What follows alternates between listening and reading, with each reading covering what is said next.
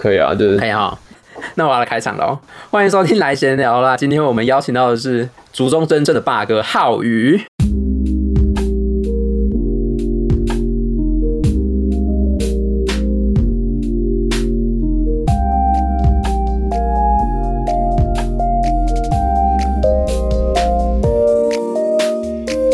Hello，大家，今天我们邀请到的是浩宇。Hello，嘿，安安，请问一下，我们是为什么会认识的啊？为什么会认识啊？你要不要自我介绍一下？大家好，我是就是现在读北一雅五的浩宇，就是还是学生，就是现在是五年级要升六年级。理论上这个时候我应该在医院里面，可是就是因为 COVID-19，所以有点 delay，就是现在还是在自主学习中。那所以你现在会觉得现在生活很无聊吗？因为你就是一直待在宿舍，对不对？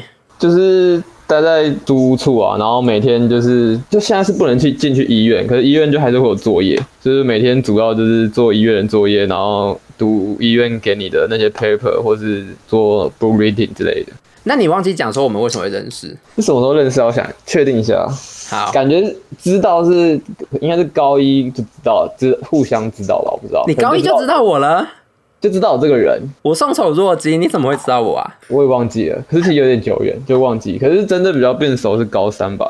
哎、欸，我老实说，我高一高二真的不知道你是谁、欸，知道你，可是也没有讲过话，就不知道，也不知道你的主要的生活状态是怎样，就好像知道印象中的这个人。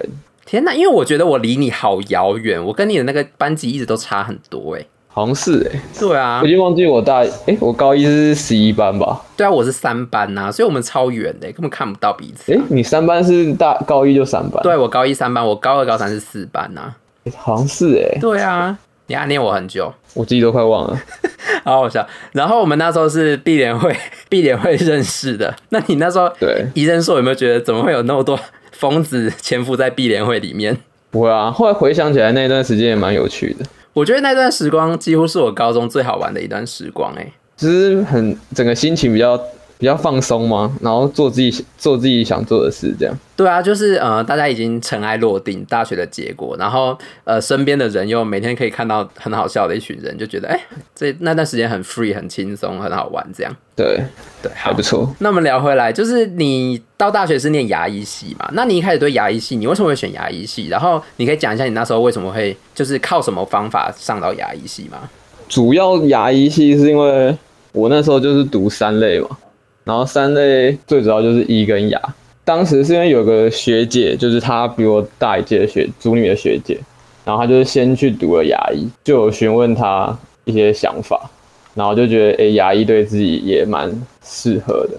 然后那时候考上牙医是是用繁星，所以很早就确定就是上牙医系这样。我要跟大家在这边就是声明一件事情，浩宇是我们族中的第一名，所以就是他就是很帅气的。一号罗浩宇上台，然后就马上抽了他要北医牙医，然后就上了这样子。那你那时候就是因为繁星不是你前面要跟大家就是 double check 说，哎、欸，到底要怎么分配？你到底要抽哪一个系嘛？那你那时候真的有去跟别人协调之类的吗？那时候好像没有，因为我知道其其他人好像都不会填。因为那时候繁星，当然，假如你要繁星最好的一定是台大牙跟台大医嘛。对。可是因为台大牙那时候我知道没有满积分，就繁星也翻不到。就是，然后阳明是有有一点点危险，然后所以我那时候就直接选最保守的北医。那你那时候知道这呃，比如说有阳明嘛、台大嘛，然后北医，你知道这几所的差别是什么吗？在牙医系，就是你那时候有做什么研究吗？牙医系的分分数，但就是从国立开始啊，然后再就是，然后从由北到南这样。对。然后可其实北医那时候是觉得算是牙医里面人数最多的吧，学长姐的资源也是最多的。所以就是北医有很多族中认识的，就对了。对啊，还蛮多的。那所以呃，你念完，你现在是大五嘛？那你要念到大几才会就是正式可以出来当牙医？大家都很很早以为就是牙医系跟医学是念七年，可是就近几年已经改成六年。像牙医系啊，牙医系是大一到大五是在学校，然后大六就会进医院实习，然后会有两次的国考。就是在大四的时候跟大六的时候会会会有一次国考，考过之后就会真的拿到执照，然后拿到执照你就可以出来就是开业或者是跟诊所吗？他其实考完执照之后会有一个叫做执照后的训练叫 PGY，他的训练是就是你要在政府规定的机构训练两年，然后才可以自己开业。哦，那假如你没有去训练那个 PGY 的话，就是只能当受雇牙医，就是在一般的诊所或是医院里面当受雇牙医，就没办法自行开业。就自行开业一定要念完 PGY。那你目前是觉得到时候应该会去那个 PGY 是吗？就它是一个算是一个趋势吧，就是因为现在几乎它就是有时在推，就是每个牙医都要有一个自己的专科，就是比如说你是什么牙周专科、矫正专科，那假如你今天想要拿到那个专科的话，你就一定要去 PGY，然后 PGY 完之后再去考专科医师，然后可能再训个训练个两到三年。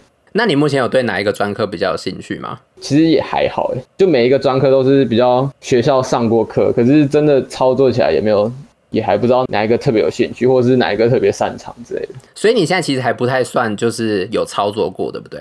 就是其实都有在学校实验课或者是课堂上都有做过当时的内容，可是没有遇到真正的病人过。哦，了解。所以就是感觉到时候实际上跟你在学校做还是会有点不一样。对啊，OK，那现在因为 COVID，你就是只能待在宿舍看 paper，那所以就代表你大五这一年有点类似被耽误了嘛，对不对？就是实习必须往后延。其实也没有，因为我们原本是大六，就是六月一号开始进，算进医院一整年。对，所以然后大五的话，就还是本来就是待在学校，所以就还好。呃，就大六延后一点点。那你觉得你读完北一之后，你会觉得那个时候如果可以的话，你会想要换一个学校吗？就是北一有没有什么好跟不好的地方，可以跟大家讲一下吗？其实我后来我再回想一次，我觉得我可能还是会选北医。我觉得第一点是人数吧，因为假如你是选台大或者阳明的话，你可能跟你同班的同学都只有二三十个人，可是像我们北一一个班就会有接近八十个、九十个这样，然后就是会遇到很多认识就比较形形色色的人。我自己也觉得北一算是蛮学风是蛮自由的啊，因为就在信义区。上课什么都还蛮自由的，这样。所以你是觉得就是在北一有遇到比较多不一样的人？对啊，就是就你觉得、欸、这种人怎么会跑来读牙医？太浪费了吧，这种的感觉。你是说他特别聪明，然后怎么会来读牙医？是这样吗？就是他有特别的那种技能啊，就比如说我们有几个同学，比如说他画画或者设计，就是真的很强，就是有那种他高中根本就是念职校出来的，然后然后跑来读我们牙医这样之类的。好酷哦！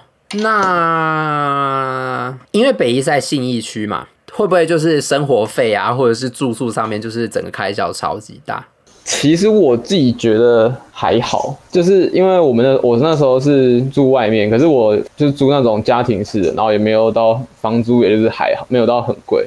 然后而且其实因为我觉得我自己算比较省，就是也没有到特别的什么娱乐花费，所以其实，在新一区我自己觉得花费还好。我其实觉得大安区也不遑多让，大安区应该会更贵。哦，对啊，我觉得反正那边更贵，因为我因为我们那边虽然说信义区，可是我是靠近象山那边，嗯，我自己都觉得有点像是就是类似信义区贫民窟那种。你光看一小撮，你不会你不会说这是信义区，可是过一条大马路，可能过松仁路，过到一零一那边，就觉得哇，这才是真的信义区。那有很多牙医，就是有很多念牙医系的人会想要出国念书吗？还是其实你们不太会有这个选项？就我所知是可能就还是大概一个班上可能会有四五个之后可能会出国吧。可是我觉得你的念书是指念一个学位，还是我觉得念一个学位跟去上一种课好像又不太一样。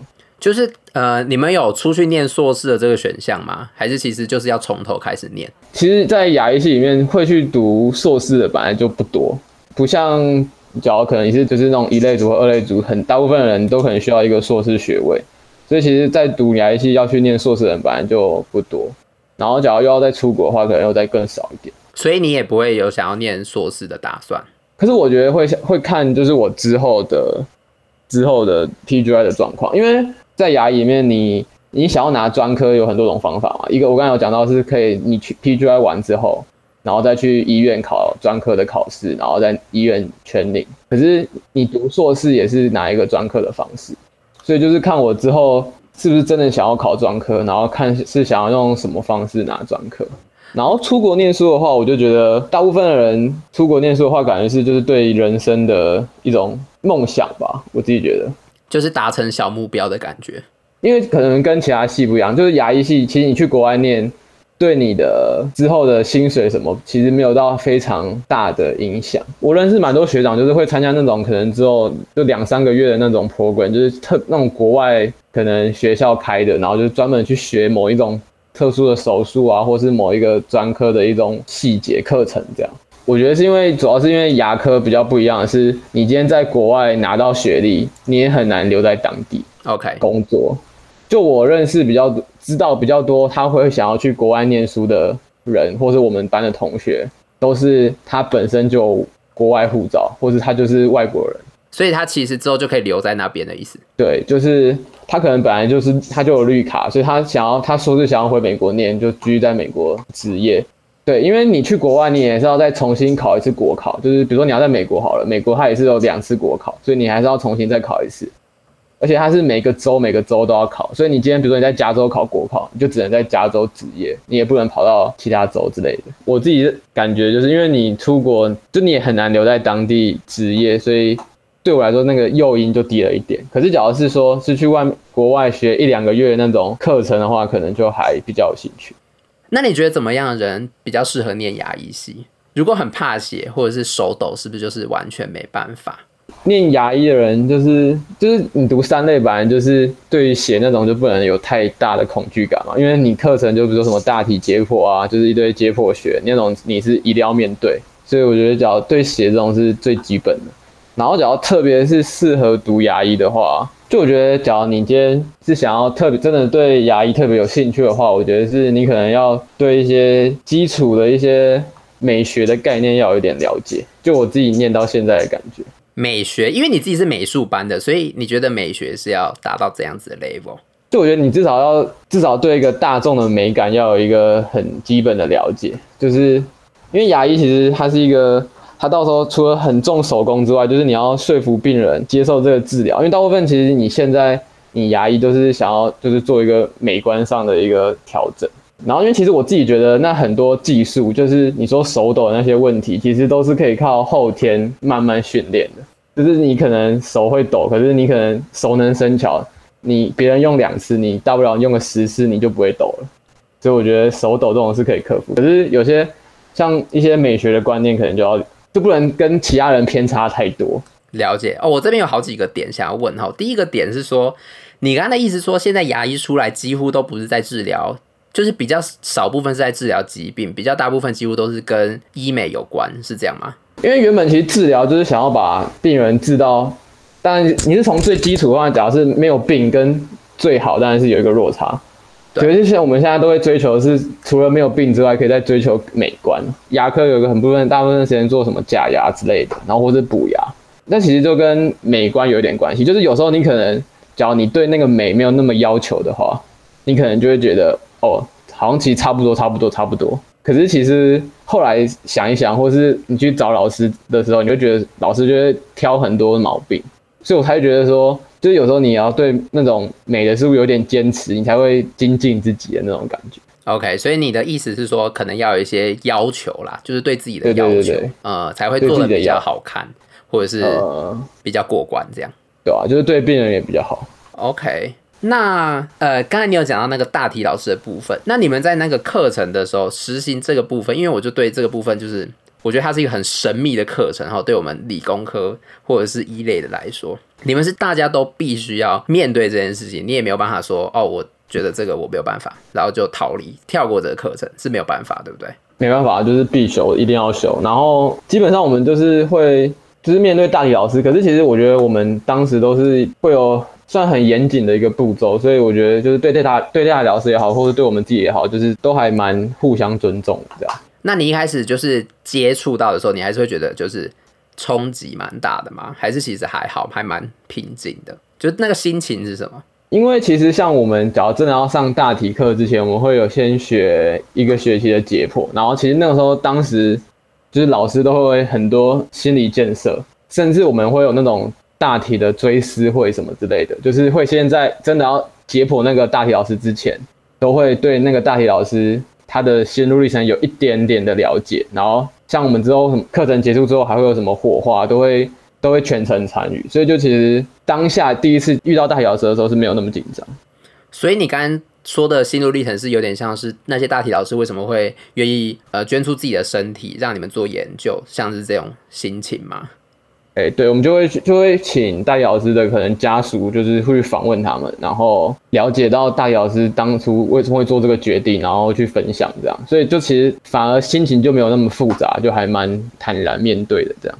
OK，就是整个建设，就是从一开始到研究到最后面结束，都有一个很完整的建设的过程，这样子。对，就是学校都有安排，所以就自己就觉得还蛮棒，蛮不错的。哦，这个很酷诶，因为像我们就不会知道说你们是怎么有这些过程的，会觉得想起来是觉得可能会有一点呃有点惊吓，但是如果有这样一整个过程，感觉是比较心情也可以比较舒服一点，对不对？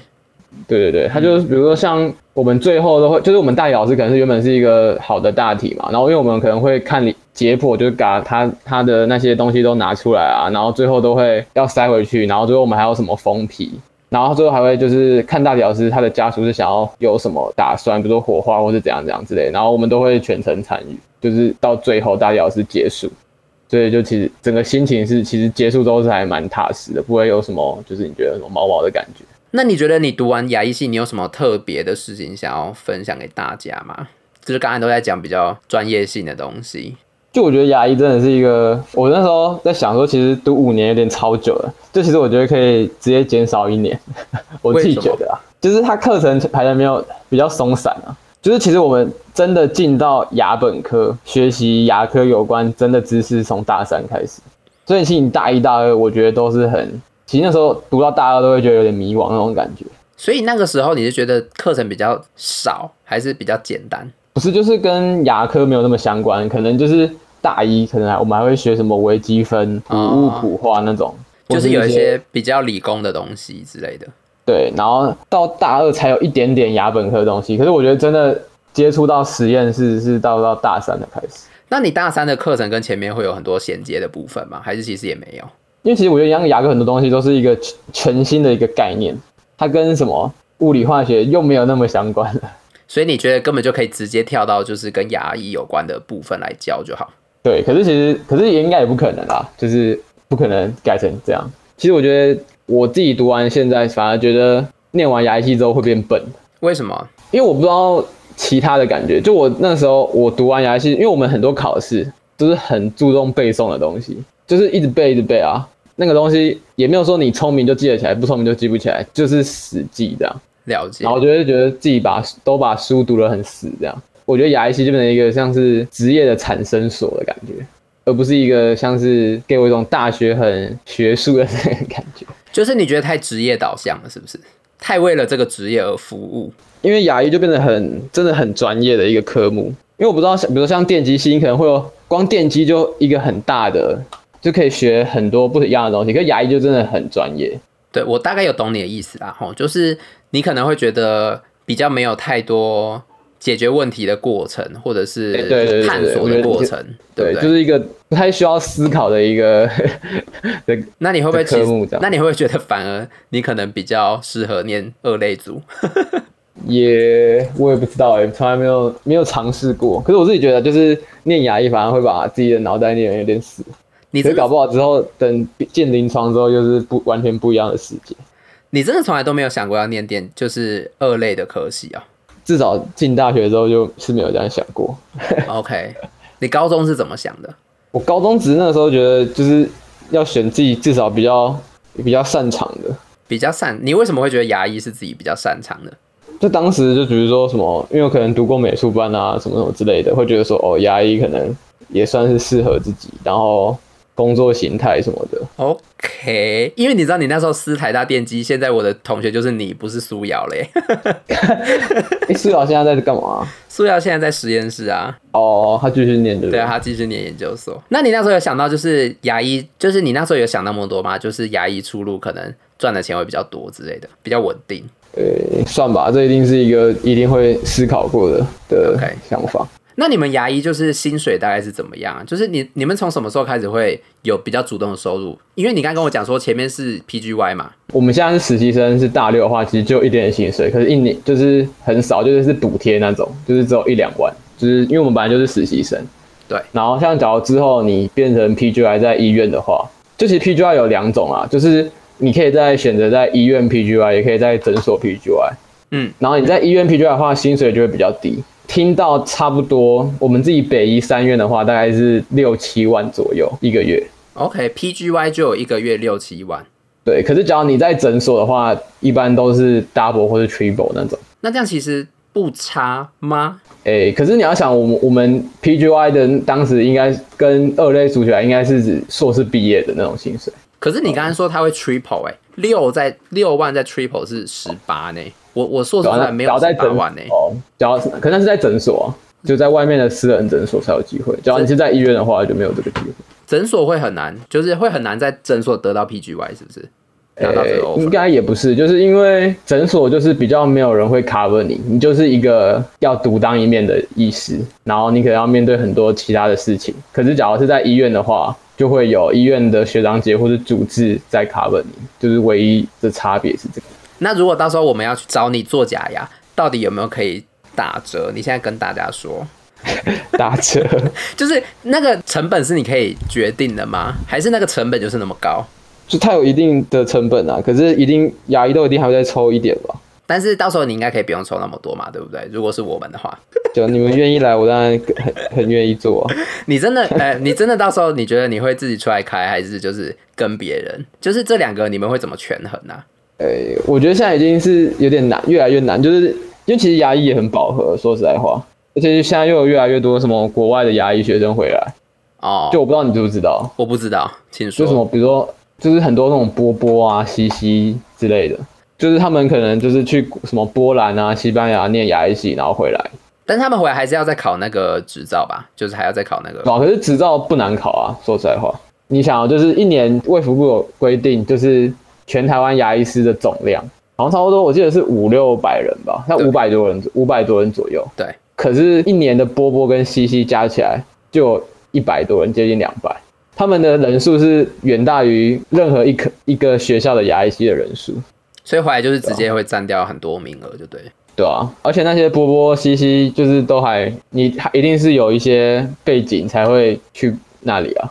所以你会有点害怕这种非战之罪，就是一开始背景的差异，是不是？嗯，也不会到害怕，就是会顾虑这样。而且现在牙医就是有点市场，就是强者很强吧。就是因为你现在开一间诊所，不是不像可能几年前几百万就搞定，你现在你要开一间诊所，至少要千万以上。然后设备那些都越来越贵，要千万以上哦。就我直属学姐，她在桃园开间，最近一两年开间诊所，差不多就要两千左右吧。哇哦，而且是一开始他就要这这两千，不含房子两千哦。对啊，因为它有很多，比如说就是像 CT 啊、X 光机，然后每个诊疗台，就是你去那个其实诊疗台，你买全新好一点的都要两三百万。我的天呐！就你今天，假如你只是一个人想要开一间诊所的话，其实越来越难。那关于北医，你还有想要跟我们补充什么吗？读北医有一个很，我觉得还蛮开心的地方，就是我觉得也是跟其他学校比较不一样，就是北医的服务队很多。服务队是什么意思？就是像我们寒暑假都会到各个偏乡或者是国外去做，就是有关医疗的服务，尤其是牙科的服务。我觉得有点像是开阔我的眼界吧。我觉得对我整个人生的想法比较不一样。所以你有去过哪里服务过？就是像我到大四国考之前的每个寒暑假，几乎都在义诊。就是我那时候有去过，一开始最早去过澎湖，然后台东、屏东，然后甚至还有去尼泊尔。就我觉得在当时就是义诊的环境，其实因为可能我刚才讲到，就是我们到大三的时候都才有真的遇到牙本科的东西，所以其实很多部分是。我觉得我在牙医里面学到的知识是在我出服务队的时候学到的，就可能大一、大二的时候就已经出了服务队，然后去偏乡帮小朋友喂教啊、义诊。对牙科这件事情的了解是在义诊当中才得到的。就北医特别的这个地方，就是北医的服务队很多。我觉得在服务的过程中，就是学到的跟在学学校学的一定就很不一样，然后也是有点像是。职前训练吧，就是真的第一次面对到牙医这个工作，然后也比较了解，而不是只有在学校做实验那种的感觉。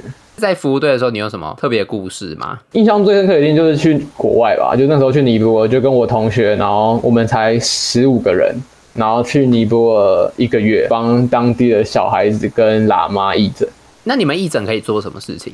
就我们会有请牙医随行，啊，我们就是当牙助。我们因为我们只有十五个人，所以我们几乎是从无到有。就是我们是去到当地，我们会把我们所有东西都带齐嘛。可能我们到一个小学，那个小学是连电什么都很缺乏，所以我们自己东西都要自己准备，然后会有个牙科器材，然后桌子椅子，然后所有的东西都是我们带好，然后到那边，然后帮他们就是做健康检查跟牙科的卫教那种。就是比较有实际，就是自己可能要当医生的感觉，对不对？